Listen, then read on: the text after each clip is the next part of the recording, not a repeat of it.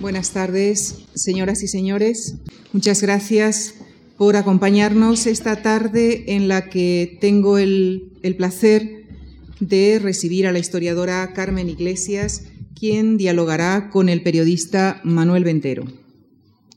Permítanme ustedes añadir eh, a nuestro agradecimiento institucional el personal de nuestro director Javier Gomá, quien se siente muy honrado e ilusionado con la participación de Carmen Iglesias en nuestras actividades culturales, agradecimiento que por supuesto extendemos también a Manuel Ventero. Carmen Iglesias, catedrática de Historia de las Ideas y Formas Políticas de la Universidad Rey Juan Carlos de Madrid, es académica de número de la Real Academia de la Historia y de la Real Academia Española. En la actualidad es también eh, presidenta institucional de Unidad Editorial. Autora de varios libros y de dos centenares de ensayos y monografías, especialmente sobre Montesquieu, Rousseau, Diderot, Ilustración Europea y Americana, así como sobre Historia de España. Su último libro, No siempre lo peor es cierto, reúne ensayos y monografías sobre este último tema de su especialidad. Ha, recibido prestigiosos premios nacionales e internacionales por su labor docente e investigadora, como por ejemplo el Premio Montesquieu otorgado en Francia, el Premio Nacional de Historia de España, conjuntamente con otros eh, autores, por dos libros colectivos, en 1998 y en el año 2000, el Premio FIES de Periodismo, el Premio Julián Marías de Investigación en Humanidades y Ciencias Sociales, instituido por la Comunidad de Madrid, entre muchos otros. Está en posesión de la Orden de las Palmas Académicas, otorgada por el gobierno francés.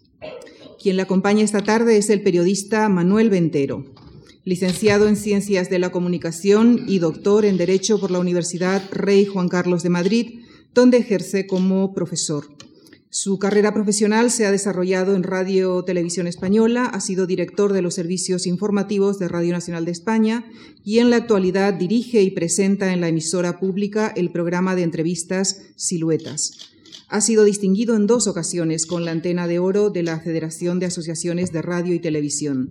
Es autor de títulos como El sonido de la Constitución, 25 años de historia, y desde hace unos pocos días está en las librerías su último libro, Los mensajes de Navidad del Rey. Larga es la relación de Carmen Iglesias con nuestra fundación, afortunadamente para nosotros. Esta relación se inició en 1979, cuando recibió una beca de esta institución. Y su visita más reciente a esta casa fue en el año 1987, cuando desarrolló un curso sobre los pensadores del siglo XVIII, curso en el que analizó sus ideas, sus pasiones, sus utopías, y en nuestro afán por mantener el hilo conductor iniciado por ella misma en aquel curso, le hemos invitado esta tarde en realidad a que nos hable de lo mismo, a que nos retrate a una pensadora europea, en este caso de los siglos XX y XXI, que nos hable de sus ideas, de su vida, de sus utopías, de sus pasiones, si ella quiere, solo que esta vez en singular y en primera persona. Señoras y señores, y con la complicidad de Manuel Ventero, con ustedes y para ustedes, Carmen Iglesias. Gracias.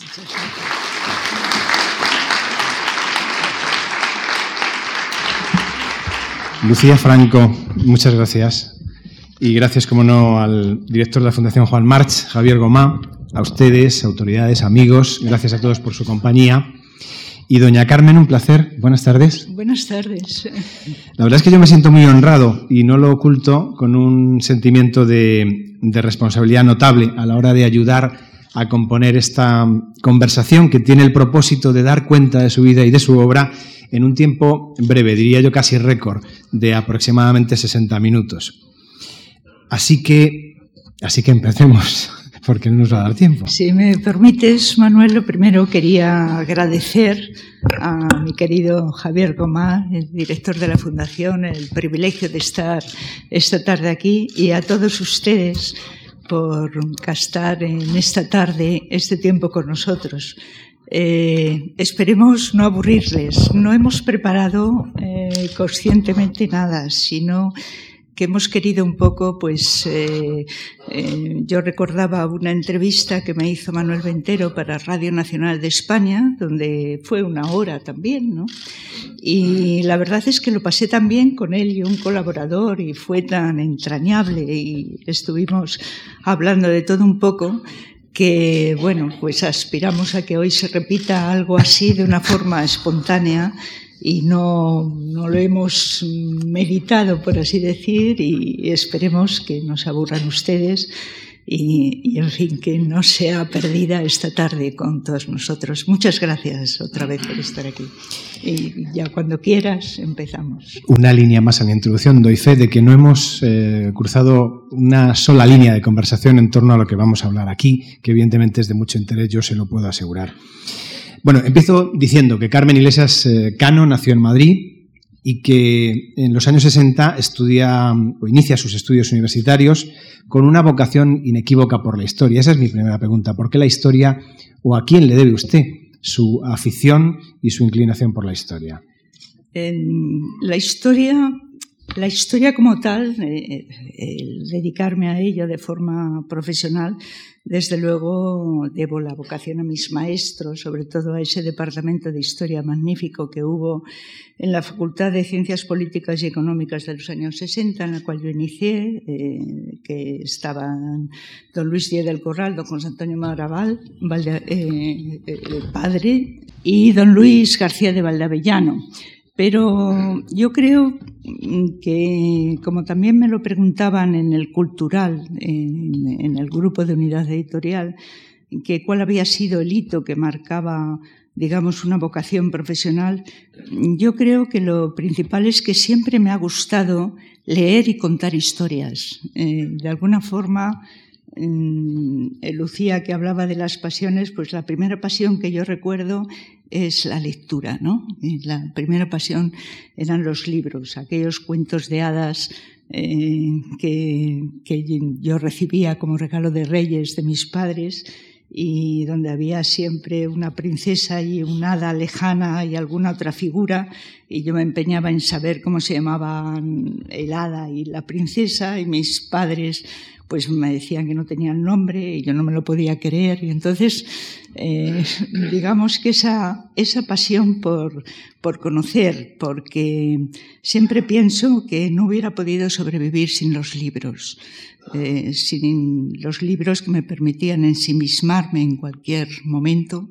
Eh, hay una, cuando hice la tesis sobre Montesquieu, me encontré con una frase maravillosa que decía, que no había ningún disgusto de su vida que no se le hubiera pasado con dos horas de lectura, ¿no? Pues eh, yo me sentí muy identificada porque efectivamente el encontrar otros mundos, el poder ensimismarme en otras cosas y en otras, en otras vidas y, sobre, y luego la curiosidad, ¿no? el afán de conocer, la alegría de comprender, ¿no? de comprender algo. ¿no? Y bueno, creo que esa ha sido eh, la pasión vital que, he tenido y que tengo siempre, ¿no? Todavía ahora, incluso a, altas horas de la madrugada, a veces que, eh, que estoy hasta tarde, pues no me puedo dormir sin leer eh, preferentemente algo de ficción. Sigo leyendo ficción. Bueno, he de decir para quien no la conozca que Carmen vivió una universidad muy especial, una universidad viva y contestataria a la que correspondía a aquellos años. Bueno. He de decir que Carmen participó de todos aquellos movimientos habidos y por haber que, entre otras cosas, pues cuestionaron un régimen que no era precisamente de libertades. Yo, mmm, eh, como tenemos un tiempo muy limitado, no me da tiempo de adentrarme en los detalles, pero quiero preguntarle más por el presente que por el pasado, en según qué aspectos. ¿Hoy debería ser también, como fue aquella, una universidad viva y contestataria o eso es cosa de épocas y ahora ya no tiene sentido? Se, no se puede comparar esta época con aquella, ¿no? En, el círculo de lectores, en Galaxia Gutenberg, que son mis editores de los últimos libros, en, un homenaje muy entrañable que, tuvimos, precisamente hablé de eso. yo sí quisiera mencionar, porque esa, época, esa universidad de los años 60 era un oasis en medio de un oasis, aunque parezca mentira, en medio de todo lo que era la época de la dictadura franquista. Yo recuerdo una sociedad, siendo además, y me, me entenderán muy bien, todas las mujeres y todas las señoras que estamos aquí, en aquellos años era una sociedad muy mojigata, una sociedad que, que ahogaba, una sociedad, yo que era pues una joven, en fin, bastante independiente por circunstancias familiares y recuerdo el ahogo que sentía en esa sociedad ¿no? y el acoso, además, que había en todos los sentidos. La llegada a la universidad Mm, bueno, fue verdaderamente un respiro. La universidad, efectivamente, estábamos, era fundamentalmente antifranquista, estoy hablando del tardofranquismo, porque claro, desde el punto de vista historiadora, pues un régimen como fue el franquista no se puede, eh, pasa por tan distintas etapas que habría que diferenciar. Yo eh, tuve la suerte ya en ese sentido de coger el tardofranquismo en los años 60 con un gran, con un desarrollo económico, con una creación ya de una fundamentación de una clase media, con instituciones eh, civiles que funcionaban y la universidad pues era una universidad efectivamente muy viva, donde, como dije en otra ocasión, pues leíamos mucho porque había que comentar lo que leíamos, conspirábamos mucho, nos enamorábamos mucho, estábamos muy vivos y los libros circulaban. La verdad es que leímos muchas cosas que eran perfectamente obvias y hubiéramos podido evitarlas si no hubieran estado prohibidas. Eso era lo peor. Pero en general fue una universidad muy rica, ¿no? No tiene nada que ver con la de ahora, ¿no? Eh, también creíamos eh, pues en muchas, mi generación, mi, vamos, el grupo al que yo más o menos estuve vinculada, amistosa y políticamente, primero en la FUDE y luego en el Felipe, en los movimientos, eh, el Felipe se llamaba el Frente de Liberación Popular, nada menos, ¿no?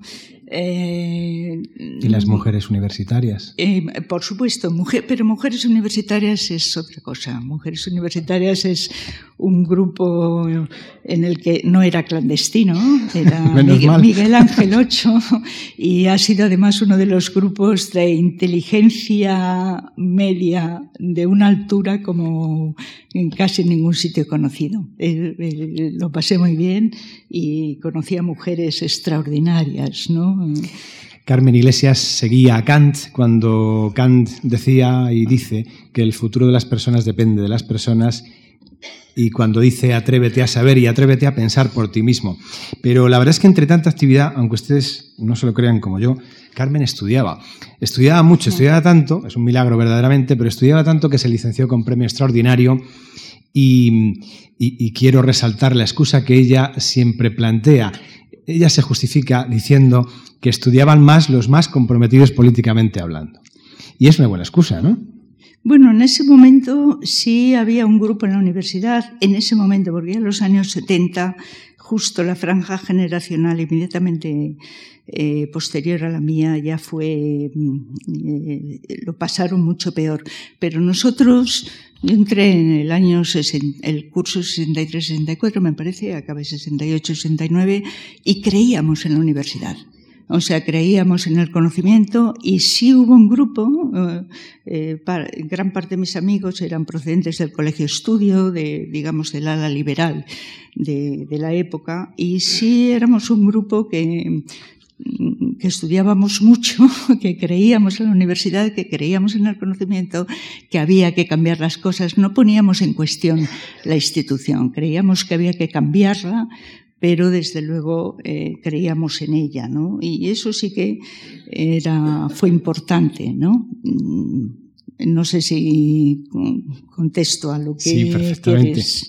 Quería decir que fue una excelente estudiante, pese a, tanta actividad bueno, había contestataria en la que participó. Si me permites una cosa, había, una, había algo que yo había aprendido desde muy pequeña y desde luego en la parte esa tremenda de la adolescencia, en la, primera juventud, en el instituto, y es que si sacaba buenas notas, ganaba libertad.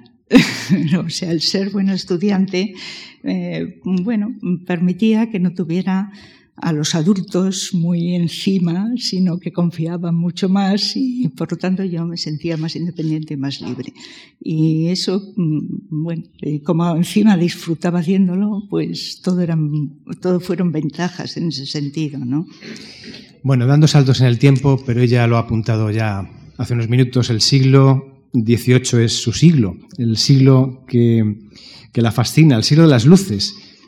¿Qué tiene mm. Carmen el siglo XVIII que tanto le gusta? el atrévete a pensar, efectivamente, pero eh, vamos a ver, yo llegué al 18, bueno, yo tuve la suerte, como decía antes, de dar con unos magníficos maestros. La historia de las ideas que daba don Luis Díez del Corral era deslumbrante, era angustioso también, porque claro, es era una disciplina y es una disciplina que teóricamente abarcaba desde los presocráticos hasta el siglo XX, hasta los totalitarismos, ¿no?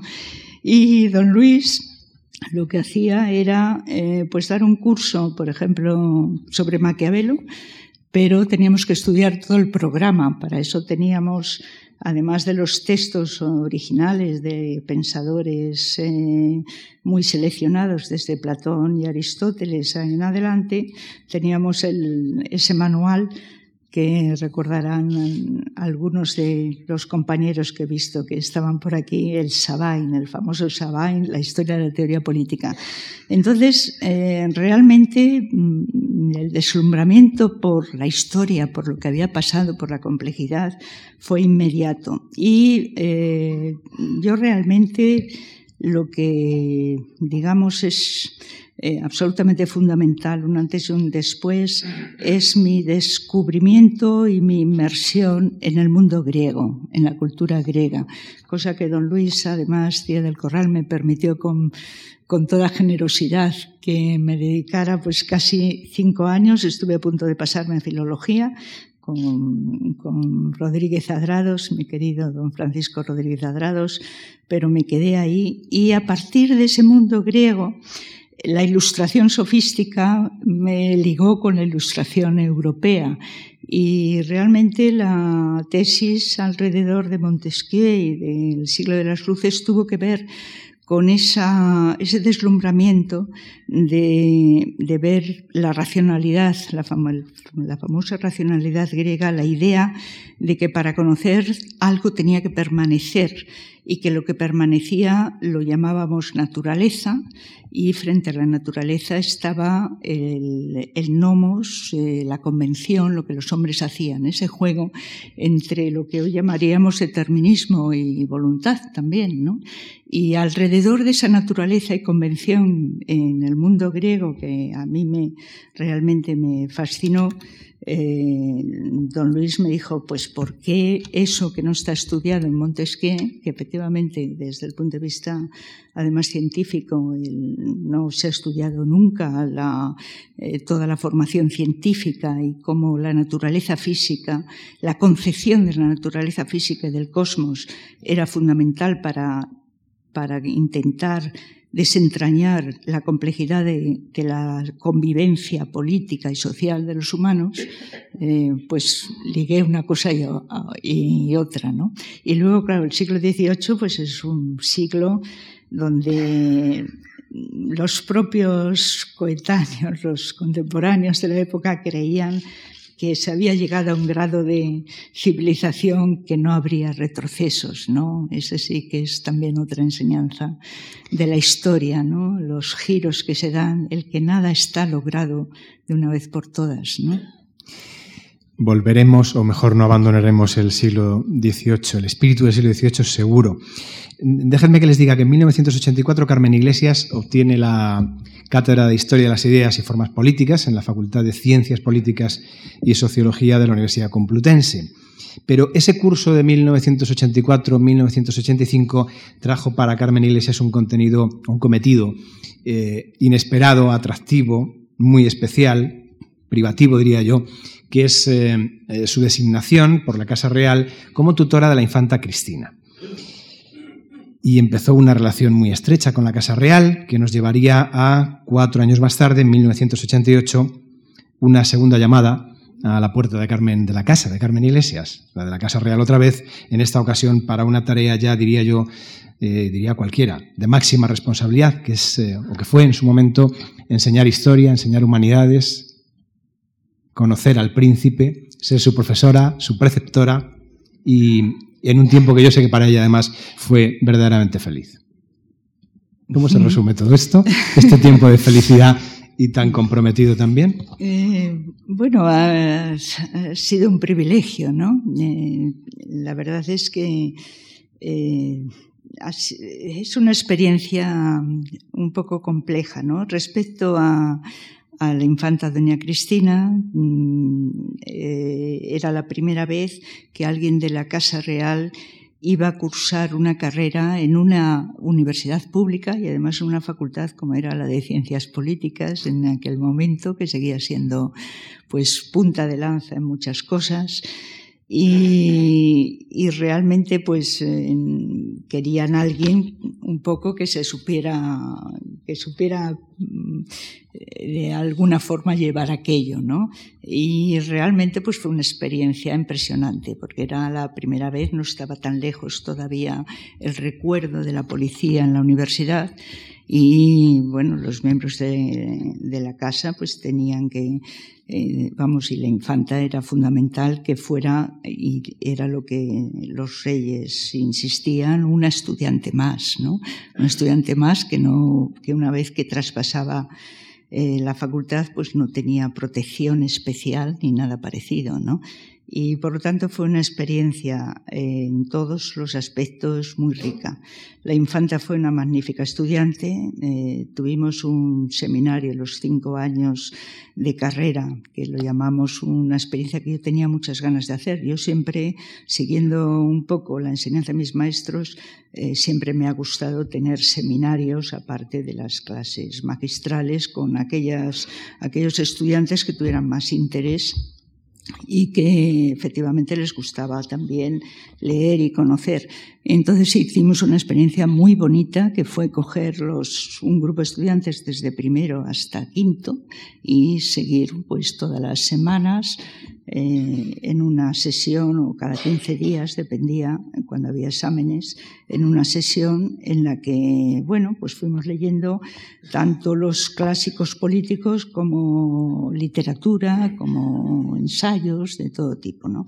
Y la verdad es que fue una experiencia muy enriquecedora.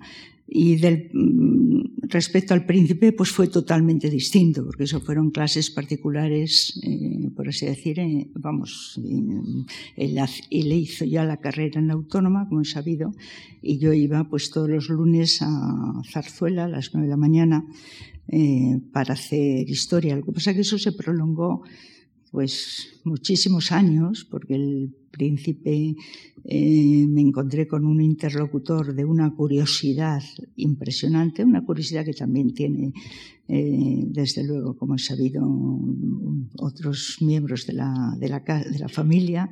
Y bueno, pues seguimos en seminarios durante muchos años, incluso cuando volvió de Estados Unidos, ¿no? Una experiencia muy rica. Siempre me preguntan qué, sentía. Eh, bueno, sentía al principio responsabilidad a ver si lo sabía hacer, si sabía dar una clase particular, que nunca había dado, siempre había enseñado en la universidad. Pero siempre digo que no enseñé, o no hice otra cosa que lo que hacía en, la, en, la, en el aula, ¿no? Intentar exponer con el mayor rigor posible, con la mayor objetividad y con las opciones diferentes eh, respecto a, los acontecimientos de la historia, ¿no? Y dejar siempre abrir puertas, pero ya cada uno las tiene que pasar solo. Lo mismo que he hecho con todos los estudiantes que he tenido. Fue un buen estudiante, aunque por cierto no estudiaban solo historia, No, bueno, siempre recuerdo el primer año en la autónoma que sacó varios sobresalientes y que los medios dijeron, ah, están haciendo la pelota aquí a, la casa porque... Y yo sabía que era un estudiante de sobresaliente, efectivamente, ¿no? Lo que pasa que, que claro, es difícil siempre hablar públicamente de estas cosas porque yo que tengo muy claro la diferencia entre la fidelidad y la lealtad, eh, la, fidelidad es, eh, eh, como, como, es sabido, pues estar, decir amén a todo y la lealtad es saber si la persona con la que estás hace justicia, según la definición clásica ¿no? de medieval. Y, hacer a geografía es, eh, se puede uno deslizar fácilmente, ¿no? Y, no pues esta pregunta siguiente no ayuda. ¿eh? ¿no? Carmen, digo que la siguiente pregunta tal vez no ayuda a esto de evitar la geografía, pero yo tengo que hacerla. Entre clase y clase, ¿qué tipo de persona se encuentra usted? ¿Qué tipo de persona descubre en Don Felipe, en el Príncipe de Asturias? sí, verdaderamente es difícil además así eh, bueno, pues me encontré con un joven, como digo, eh, muy inteligente, muy entrañable, o sea, una persona mm, eh, tímida en aquella época todavía, pero, pero muy cercana. Y, y siempre recuerdo la emoción eso lo he visto, lo he tenido también con otros estudiantes y realmente para los docentes es algo especial cuando uno se encuentra con un joven que de repente ve otra perspectiva respecto a lo que creía y se remueve en la silla de emoción de haber visto otra cosa, un nuevo prisma de la realidad y de haber comprendido las cosas de otra manera, ¿no? Y, eso fue el príncipe. Yo siempre recuerdo una mesita muy pequeña en la que estábamos que yo creo que estábamos hablando de Hobbes y Locke, ¿no? y del contractualismo. Y se lo habían explicado muy bien en la autónoma, porque tuvo magníficos profesores, como he sabido. Eh, pero bueno, al, al leerlo nosotros, bueno, yo hice otras observaciones y entonces siempre recuerdo esa emoción, el removerse en el asiento, ah, no lo había pensado desde esa perspectiva, el gusto por saber algo más, ¿no? Eso es un privilegio. y, esa fue una experiencia realmente con el príncipe. Resumiendo, es sereno, bondadoso, tiene criterio, piensa con autonomía. Eso, eso fue una vez también eh, un periodista que me dijo, a ver, una definición. Pues es sereno y tiene criterio y es inteligente. En conclusión, diría yo, mm, podemos estar tranquilos. yo creo que sí, en ese aspecto, desde luego. Bueno, seguimos caminando en este tiempo que es tan intenso que que no es fácil ir deprisa. Real Academia de la Historia, 16 de junio de 1989, fecha en que fue usted elegida miembro de esta Real Academia de la Historia. Digo, mm, por mucho correr, mm, diré que poco después, el 13 de abril del año 2000, eh, le estaba esperando otro reconocimiento, otra invitación, otro compromiso, el de la Real Academia Española en este caso, que la eligió académica pues el día 13 de abril, decía, del año 2000. Me paro aquí un minuto, Carmen, si me permite, para recordar que fue usted la cuarta mujer en ingresar en la academia. En la RAE. En la RAE. En la española. Y bueno, antes fueron, y yo creo que procede el, homenaje y el recuerdo, antes fueron Carmen Conde, fue Elena Quiroga, ambas han fallecido ya, fue Ana María Matute y la cuarta persona, insisto, fue usted. Em, Quedó fuera, por ejemplo, Emilia Pardo Bazán, y nunca debió ser así, ¿no? Muy injustamente, porque en aquella época los académicos pensaban que iba, iba a ser, bueno, un, un terremoto el tener una mujer en, en aquel medio, ¿no? Eh, siempre se habla de, de la dificultad en las academias, es en todo, porque claro, la conquista, lo que yo he llamado históricamente la conquista del espacio público por las mujeres ha sido pues una marcha, digamos, muy larga, muy en y en todos los aspectos, hasta hasta ahora mismo, pues también uno de los ejemplos es, por ejemplo, la cantidad de reporteras, periodistas que hay y de grandes profesionales y tampoco hay directoras de grandes periódicos. Eh, eh, es decir, que en todos los ámbitos, en, en, las propias cátedras en la universidad, pues ha costado efectivamente ir rompiendo los techos de cristal y ir admitiendo a las mujeres en pie de igualdad, ¿no? Y en ese sentido, pues, eh, pues sí, la cuarta y, en la historia, pues eh, eh, solamente había estado Mercedes Gebroa de Ballesteros en los años 40 y durante mucho tiempo pues estaba yo sola también.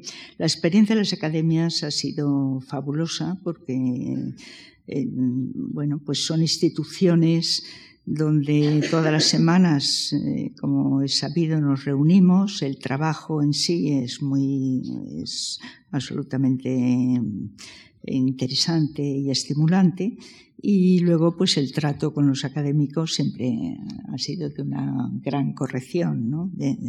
las academias, pues es, eh, todos los jueves y todos los viernes, yo ya sé que ahí tengo un trabajo fijo y magnífico, ¿no? Y, siempre, como decía antes, eh, siempre nuevo, ¿no? No quisiera que eh, olvidaras una de las cosas que, a mí me emocionó mucho. Eh, entre una cosa y otra, mm, bueno, pues hubo un colegio público que, de enseñanza primaria que quiso poner mi nombre al colegio. En tres cantos. en tres cantos. Y bueno, para un docente yo creo que eso es uno de los máximos reconocimientos que, y más satisfactorios, ¿no? El, el, que haya un colegio que se llama Carmen Iglesias. La primera vez que, que llamé y dijeron Colegio Carmen Iglesias, dígame quién es. pues yo. pero vamos, aparte. Te preguntaba por la directora del instituto. Aparte de eso, los, eh, los niños, vamos, los profesores del colegio que son profesores vocacionales. Bueno, yo creo que los maestros eh, para dedicarse a lo que se dedican son forzosamente vocacionales, ¿no? Y me explicaron que querían dar el nombre precisamente de una mujer porque éramos mayoría de docentes y en vez de dar pues un gran escritor, eh, un nombre de un gran escritor o algo así, pues preferían una mujer y que estuviera viva porque eso les daba a los niños un cierto estímulo. Y efectivamente las preguntas de los niños de 9, 10 años pues eran impresionantes, ¿no? La primera vez que fui ¿no? al colegio. Eh, es algo de lo que estoy verdaderamente muy contenta. Bueno, yo les hablaba de cómo en el año 2000 Carmen Iglesias... Eh, es miembro ya de la Real Academia Española, pero el discurso lo lee pues casi dos años después, en septiembre del año 2002. Bueno, eso, eso sí, yo no es un demérito, voy con ¿eh? es un plazo a tope. Que ella procura en afán del rigor, no es otra cuestión. Sí, eh, bueno, eh, el perfeccionismo, que la neurosis de perfeccionismo es muy peligrosa porque puede paralizar, pero por otro lado, eh, bueno, pues se hacen las cosas quizá a veces mejor, a veces mejor, pero sobre todo necesitas el estímulo de fuera, para, porque si no, nunca lo sacas. ¿no? O sea, que siempre apuro los plazos. Bueno, sonrío, ahora averiguará usted por qué.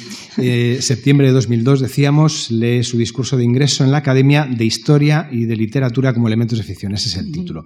Por cierto, yo lo recomiendo vivamente porque se lee muy bien, creo que es un discurso útil, es un discurso que sirve leer, eh, es entretenido y yo diría que es bellísimo, también explicaremos por qué. Pero quiero reparar en él por dos razones. La primera es porque esos 100 folios aproximadamente contienen una defensa encendida de esa lectura que tanto supone en la vida de Carmen Iglesias, una práctica en la que se inició con cuatro años y en la que, en efecto, como antes eh, Carmen apuntaba, pues sí, pues, pues fueron primero los cuentos de hadas, eh, ella no ha dicho, pero yo lo apunto, la colección de Calleja al completo consumió. Después vino la novela, después vino la poesía, pero quiero apuntar ya que este discurso, y esto es importante, Empieza con un cuento, el cuento del cien pies y la cucaracha, ¿verdad? Exacto. ¿Lo cuentas tú o lo cuento yo? Lo contamos a medias. Es muy importante que usted, ustedes sepan el cuento del cien pies y la cucaracha, al menos a mí me lo parece. Saben ustedes, eh, eh, empiezo, Carmen, que la cucaracha envidiaba mucho el andar elegante del cien pies. Y no era para menos porque porque, porque, claro, ¿cómo podía mover tal cantidad de extremidades y con tanta armonía a derecha y a izquierda de su cuerpo? 50 patas a un lado, 50 patas a otra. ¿Eh? Perfectamente sincronizado el movimiento. Que, que, no se equivoquen, ¿no? La verdad es que merecía, merecía el agasajo, pero, pero fue tal, tanto, fue tanta la duración que el cien pies empezó a contemplarse a sí mismo y entonces ¿qué ocurrió, doña Carmen? Pues que ocurrió que se quedó paralizado. en cuanto empezó a verse y a pensar cómo podía mover esas extremidades, se quedó paralizado, no pudo andar más. entonces es una buena moraleja respecto Ahora podríamos decir que la enseñanza es... Exacto. Es esa. De todos modos, he de decir, porque, porque es un Hay varios cuentos aquí, hay, muchos, claro. hay muchas historias. Ha leído muchos cuentos y usa mucho los cuentos para, para explicar las cosas. Yo creo que lo ha hecho en clase, lo ha hecho en sus libros, lo hace en sus conferencias y por eso yo quería reparar hoy en, en, este, en esta dimensión que ella cultiva y que tanto le gusta, ¿no? El cuento, la ficción, la novela. Eh, bueno, porque había una cosa que me preocupaba mucho y además me preocupaba concretamente en, en, en España especialmente, que es eh, cómo, claro, la literatura, la ficción, cuando se refiere a temas históricos, no hablo de novela histórica, hablo de grandes escritores, hablo de Valle Inclán o hablo del propio Galdós o de entonces, cómo la literatura fija eh, elementos históricos y visiones de la historia que, que, son muy difíciles de modificar, ¿no? Eh, cuando pensamos en el periodo de Isabel II, pues estamos pensando en el ruedo ibérico de Valle Inclán y no en otra cosa. Y entonces eh, eso puede ser peligroso, porque claro, la literatura, la ficción extrema las cosas, ¿no? Y a mí me preocupaba, el que vamos, me preocupaba, sentía muy intensamente que por un lado la literatura, las novelas eh, te dan el aura de una época mejor que la historia. Eh, por ejemplo, cuando en clase hemos visto en mis clases normales la Revolución Francesa, yo siempre recomendaba leer la historia de dos ciudades de Dickens. Dickens tiene en la historia de dos ciudades cuatro páginas una descripción de cómo sobrevivir en tiempos de caos, de persecución, de delaciones. Por cierto, luego a ver si hablamos un momentito de eso de las delaciones. Eh, cómo sobrevivir en un tiempo mm, de revolución y de peligro. Eh, hay que hacer eh, sobrevivir procurando que no se note mucho, procurando que no existir, procurando que no se fijen en ti. Entonces, en el momento de la criada, en la historia de dos ciudades que va comprando cosas para sus señores muy eh, con muchos eh, una cosita en un sitio otra en otra procurando pasar desapercibidos. Es la, el mensaje todo esto descrito naturalmente con una gran belleza con una gran precisión. Bueno eso mismo es lo que en un tomo bastante gordo, salió, y por lo demás apasionante, eh, salió en estudios de historiadores franceses respecto a la época de la Revolución, basándose en toda la correspondencia que los que estaban en peligro, ¿no?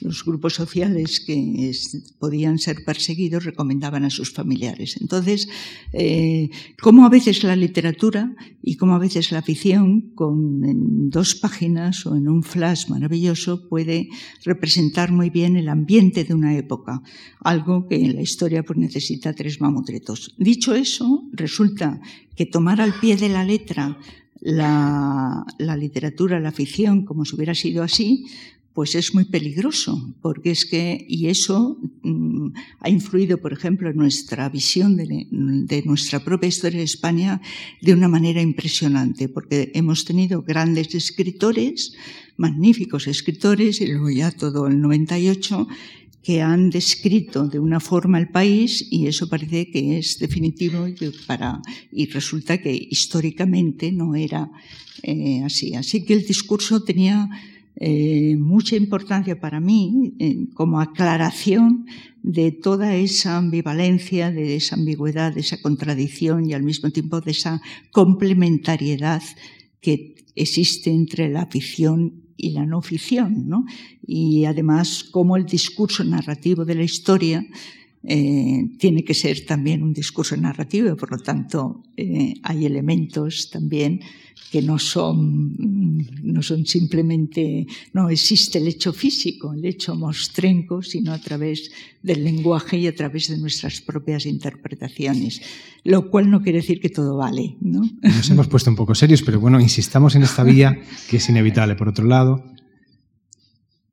y, sí, partiendo de... no, perdona, bueno, no sé si les aburro mucho, pero me importa esto porque, claro, es como imaginen que nuestra época eh, de ahora, del siglo XX, pues fuera descrita o quedase el estereotipo de nuestra época por las películas de Tarantino, ¿no? Por citar, pues, eh, eso en todo caso sería un trocito de una realidad muy concreta, pero no eh, una época. Y sin embargo, eh, estamos viendo épocas de nuestra historia de España, pues exclusivamente a través de, novelas de buena escritura, pero que no es exactamente eso.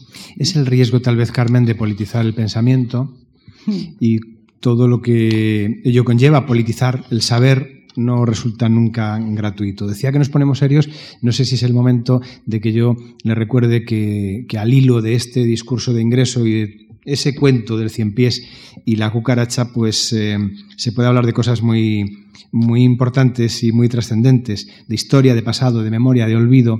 ¿Es mm. momento de que hablemos de eso, Carmen? ¿Una pincelada? lo, que, lo, que, quieras. Pues eh, para empezar, preguntaría si hay alguna manera, digamos, eficaz y generosa y bondadosa incluso a poder ser de gestionar estos conceptos a la vista de lo que es el clima general a veces. Sí, bueno, em, yo he escrito también bastante sobre ello porque eh, es siempre un problema y siempre cito a dos filósofas, a Hannah Arendt y a Arnes Heller, eh, judías ambas y que han profundizado en el tema de en qué momento eh, hay que parar la espiral de violencia, ¿no? En qué momento los enfrentamientos tienen que llegar a un final para que haya un futuro.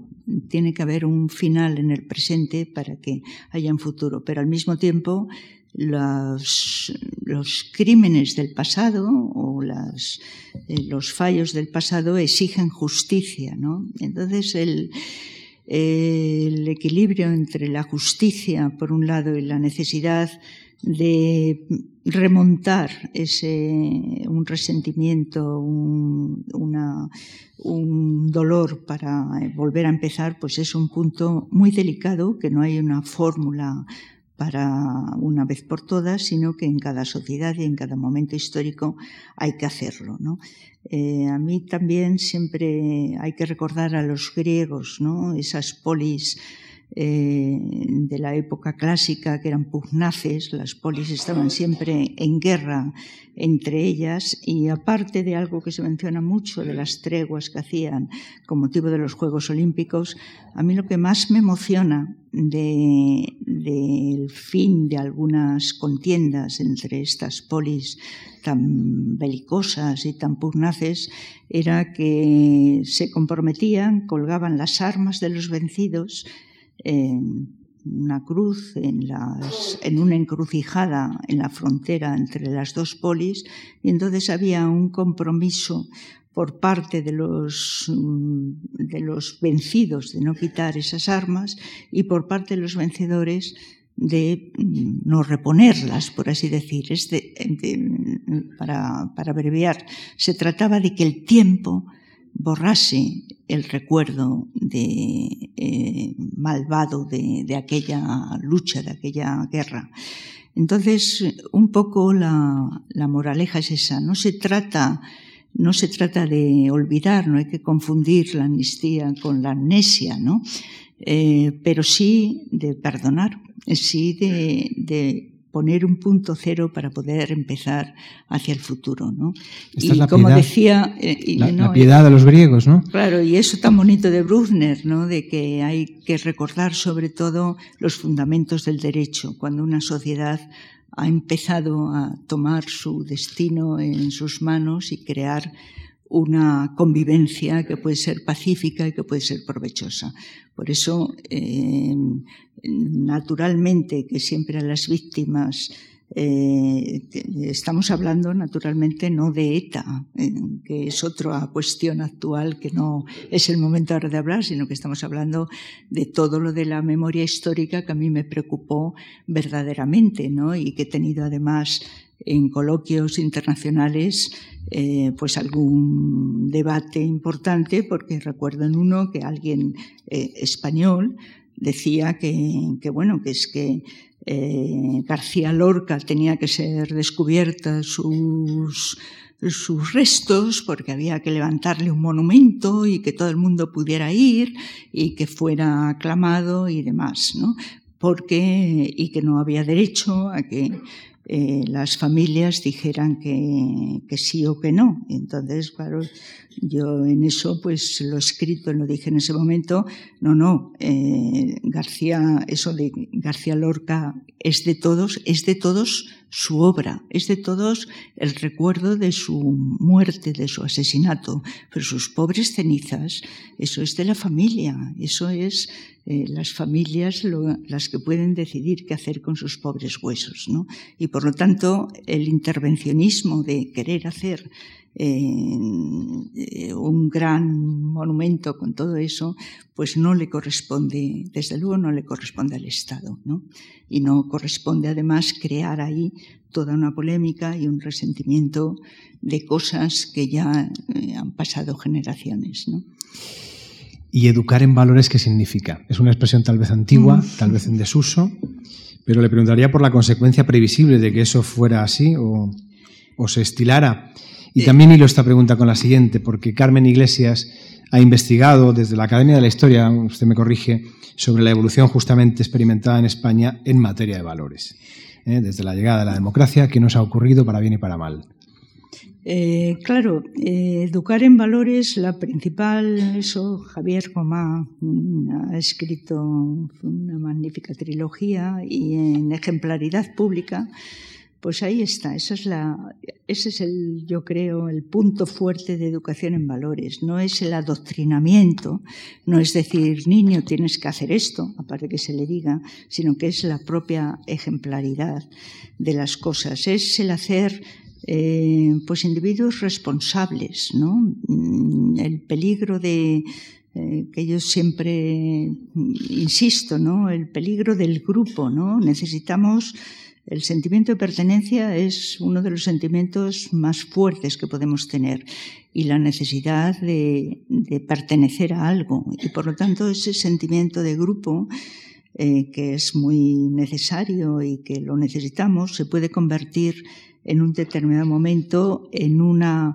en un buen pretexto para la pérdida de la responsabilidad individual. Recuerden ustedes que todos los linchamientos se hacen en grupo, ¿no?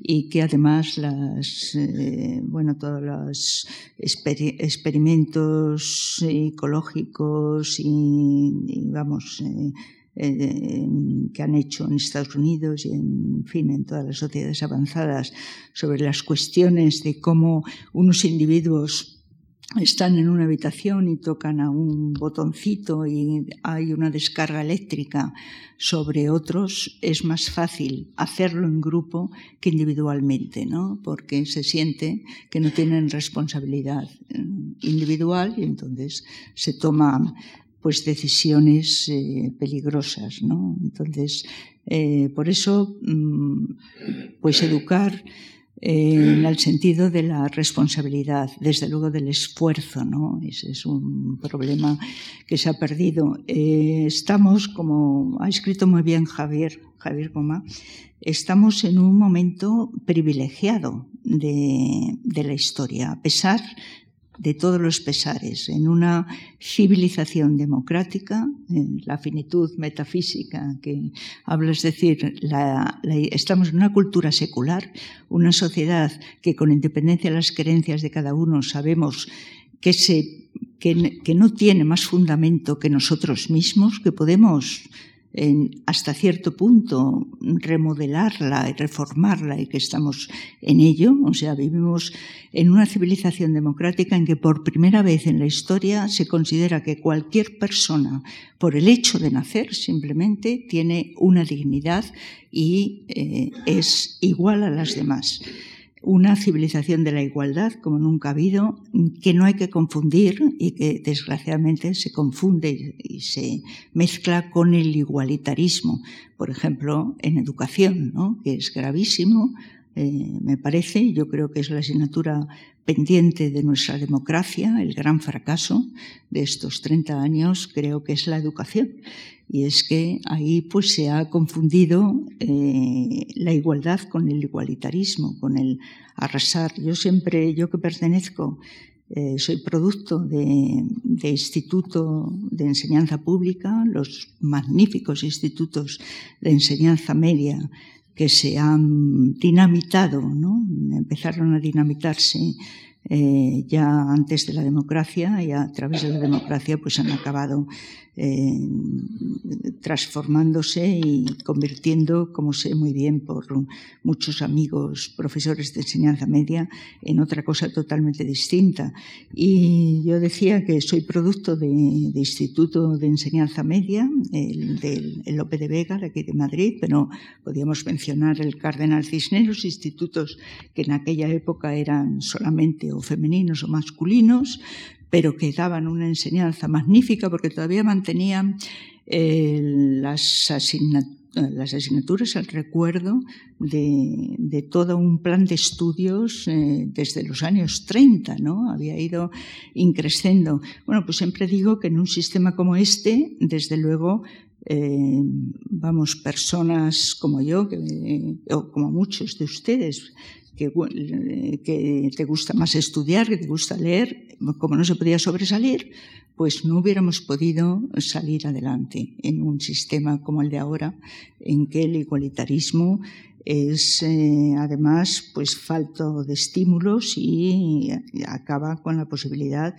pues eso, de que las personas que somos múltiples y que tenemos múltiples gustos, pues cada uno se dedique a aquello en que puede ser, mm, lo puede pasar mejor y además puede ser más productivo para la sociedad. Entonces, la educación en valores eh, lo que no puede ser es adoctrinamiento. Yo creo que los adoctrinamientos se vuelven antes o después contra sí mismo. No sé si recuerdan ustedes cómo se llamaba, la, eh, tú eres muy joven, pero la formación del espíritu nacional, ¿no? Aquello que nos daba, eh, pues bueno, pasó sin pena ni gloria, ¿no? Al revés, el peligro es el péndulo, ¿no? Cuando se adoctrina en un sentido, pues justo el péndulo se va al otro lado, ¿no? Te voy a decir, Carmen, cayó el muro, mm, acabó la Guerra Fría, murieron, para entendernos, las ideologías, pero otra cosa deben ser los valores. Este es el contexto general de las últimas décadas en Europa y en el mundo, pero acotando, porque además el tiempo se nos empieza a acabar, acotando el tiempo y el espacio, digo, acercándonos a España y a la España constitucional que hoy vivimos, quería preguntar qué nos queda por desterrar aquí de lo que, de lo que fue una España autoritaria. ¿Qué nos sobra todavía para conseguir la paz, la tranquilidad, la democracia que queremos? Bueno, yo creo que nada. ¿Qué nos sobra, que nos falta? Sí, no hay ganancias absolutas en la historia, ¿no? Siempre me gusta recordar, ¿no? Eh, se cubren unas etapas y entonces surgen otros problemas, otros retos, otros desafíos. Nunca eh, la democracia, como decía muy bien Adrados en una historia de la democracia, es una tela de Penélope, nunca acaba, ¿no? Eh, se solucionan unas cosas, surgen otras. Concretamente, nuestra democracia actualmente, yo la verdad es que me ha sorprendido estos últimos años, tengo que confesarlo, porque creía que había cosas que estaban ya muy superadas. ¿no? Y bueno, nos estamos encontrando mm, con, no quisiera generalizar porque eh, los estereotipos me molestan, pero es verdad que hay grupos eh, con poder de decisión, hay sectores de poder de decisión, pues con una falta de conocimientos tan tremendas y con eh, que yo creo que es que mm, hay una ignorancia tan supina eh, que eso facilita la osadía. Entonces, la osadía del intervencionismo, de las ingenierías sociales que son peligrosísimas. Antes, cuando mencionaba lo de delaciones, les tengo que confesar, me parece que ayer venía el que, no sé, lo he leído en el periódico, ojalá se haya exagerado, pero me temo que no, eh, pues esta nueva ley de, trato, ¿no? de la humillación, no sé qué, no sé cómo la han llamado, eh, que bueno, cualquier persona, no es ya el acoso, sino que cualquier persona puede quejarse, puede llevar a los tribunales porque se siente discriminada, porque se la considera, no sé, fea o bajita o gorda o lo que sea, ¿no?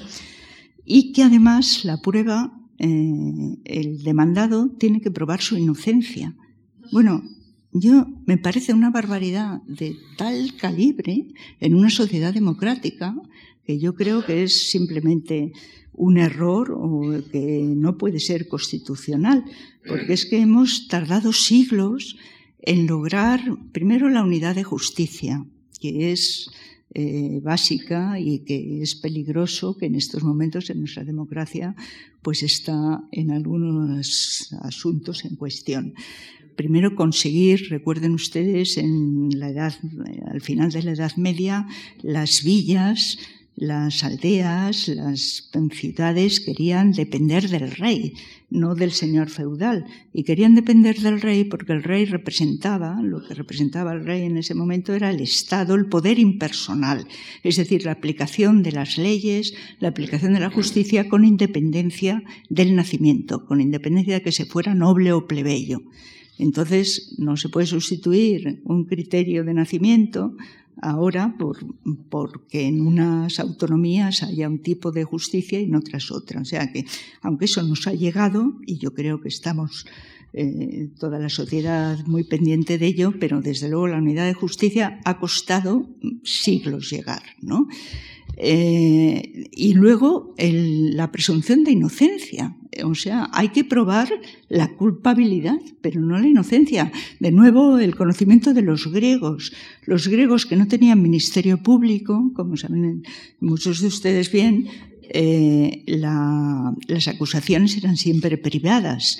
Anito y Meleto son dos ciudadanos eh, atenienses privados que acusan a Sócrates de pervertir a la juventud y tal. Entonces, eh, la acusación privada era muy. Si, si, el condenado era castigado, era muy beneficiosa para los acusadores, porque cobraban un tanto, ¿no? Y eso dio lugar a lo que se llamaba los psicofantes, que era gente, eh, bueno, que además por interés y supongo que por gusto también, pues delataban a los convecinos en varias cosas. Y ahí la polis griega pues tuvo la sabiduría de eh, imponer a los psicofantes que cuando no pudieran demostrar la culpabilidad, entonces ellos eran los, los, que, los castigados con la pena que pedían para los que habían delatado. ¿no? O sea que eh, quiero decir que la historia eh, nunca se repite exactamente, pero desde luego hay muchas muestras. Entonces, una sociedad democrática, una cosa es el asesinato, ¿no? Una cosa es que, efectivamente, si sabemos que, que, hay un vecino que es una persona que puede asesinar, hay que avisar a la policía para que no. Pero otra cosa es fomentar una delación así por pequeñas cosas, porque fíjense lo, del trato, la susceptibilidad que tenemos los humanos, ¿no? Cuanto más inseguros somos más susceptibles, ¿no? Entonces, eh, este me ha mirado mal, y, y, eso va a dar lugar a, una, a un juicio, a una ida a tribunales. no parecen cosas pequeñas, pero no son tan pequeñas, porque no podemos vivir en una sociedad de sospecha. Tenemos que vivir en una sociedad de confianza. Y la confianza y la credibilidad lo da, pues, eso, el que haya mm, leyes muy claras para todos, que haya una unidad de justicia y que podamos confiar unos en otros. Vamos, no se trata, no para el delito, sino precisamente para todo lo contrario, ¿no? Para la convivencia. Mm, vamos a ver, bueno, no, hemos superado la Edad Media felizmente, pero es verdad, como Carmen decía, en la Edad Media los siervos buscaban la jurisdicción y el amparo, por tanto, de, del rey. En esta Edad moderna que disfrutamos, eh, nuestro rey es un rey mm, parlamentario, es un rey democrático, por tanto, pero de alguna manera este rey, el rey, la monarquía, la corona, está sirviendo otra vez de elemento estabilizador en una España que no acaba de definirse definitivamente? Eh, bueno, cada sociedad, eh, yo creo que sí, vamos, que, la, que es que causa una cierta, por lo menos en un, en un amplio espectro de la sociedad, eh, tranquiliza, ¿no? Tener una jefatura del Estado que no está cada cuatro años expuesta a las elecciones, pero lo principal es que en la sociedad moderna el problema no es monarquía o monarquía o, democracia eh, vamos el problema el problema el problema no es la forma de gobierno el problema es o dictadura democracia y entonces en las democracias europeas, pues eh, tenemos los dos ejemplos. Eh, tenemos ejemplo de, monarquías parlamentarias, naturalmente. Estamos hablando de un sistema en donde el poder del rey, además, como sabemos, está eh, totalmente inmerso en, en, unas coordenadas de la Constitución, ¿no? y por lo tanto es un factor de estabilidad, igual que hay repúblicas pues que son un caos y que son una dictadura, ¿no? El problema es dictadura, democracia, no es, no es forma de gobierno. Eso ya en el siglo XVIII ya Montesquieu y los demás todos lo decían, ¿no? El problema no el problema es el principio ¿no? que rige un, bueno, un régimen político. Me están apuntando que el tiempo se nos acaba. Eh, eh, por otro lado, me alegra mucho Mm, que este tiempo limitado nos haya permitido llegar aquí, a este punto, a este párrafo que yo tengo aquí subrayado, que me remite a ese reclamo suyo, suyo que yo comparto, y que se resume diciendo, o mejor gritando, no siempre lo peor es cierto. es el título de su último libro publicado, pero francamente esconde una enseñanza muy concreta y muy aleccionadora y muy ejemplar, como diría el señor Gomá. En definitiva, no siempre lo peor es cierto, ni somos tan diferentes, ni somos tan distintos, ni somos tan malos siquiera, ¿no? los españoles. ¿no?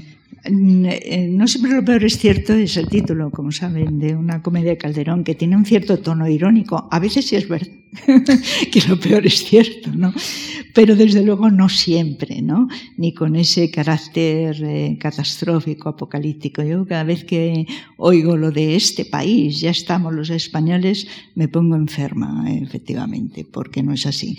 Hay que saber historia comparada, hay que ver la historia de los países. Eh, me gusta recordar cómo don José Antonio Maraval, Casas Noves, eh, Maraval padre, que decimos nosotros, eh, empezaba el curso, más o menos, leyendo un gran eh, párrafo de, que era de Brodel, pero que nos lo decía después, donde se describía un país que estaba siempre con guerras civiles, donde había habido matanzas tremendas, donde eh, por cuestiones religiosas pues había masacrado a todo un sector de la población. Y al final decía, ¿de qué país está hablando? Y todos decíamos, de España. Pues no, de Francia. Entonces mm, pasamos revista, Alemania, Italia, todos los países. y luego además esa manía de tener unos modelos rígidos, Francia e Inglaterra, ¿no? Pues no, eh, las cosas no es el hecho de Procusto, ¿no? Que hay que eh, adaptarlo exclusivamente a un modelo. La historia es compleja, es complicada, es quizás eh, no hay que ser tampoco, tampoco en un optimismo vacío, ¿no? Eh, un optimismo. Eh, me preguntaban en una entrevista en, la red el cultural eh, que, que, si partía de que el hombre es bueno, pues ni bueno ni malo, ¿no? Desde luego el mal existe, estoy convencida, pero la condición humana podemos, como sabemos, ser capaces de lo mejor y de lo peor, ¿no? De lo peor, pues los totalitarismos del siglo XX, que por eso el peligro del grupo, ¿no? El peligro de los salvadores, de los que quieren hacer un hombre nuevo a costa de ingenierías sociales y que se convierten en grandes genocidios, ¿no? Y decía respecto a la condición humana que de ahí la importancia de la educación, eh, que sigue siendo un valor ilustrado y profundo de crear individuos responsables, ¿no? Individuos que no se disuelvan como azucarillo en el grupo, ¿no? Sino que sean capaces de mantener eh, el valor en el que crean o la lealtad, al mismo tiempo que no sean rígidos, al mismo tiempo que se sepa uno eh, pactar con la realidad, ¿no? Saber eh, pactar nuestros fracasos, reconocer nuestros fracasos y pactar con una realidad que no siempre nos da lo mejor que deseamos. Estamos acabando, qué lástima. Em, un par de apuntes más. Decía Oscar Wilde que cualquiera puede hacer historia, pero solo un gran hombre, solo una gran mujer puede escribirla. Y yo creo, en efecto, que estamos necesitados de historia. de la gran mujer, seguro que no lo decía Oscar Wilde. No, estaba apuntado yo.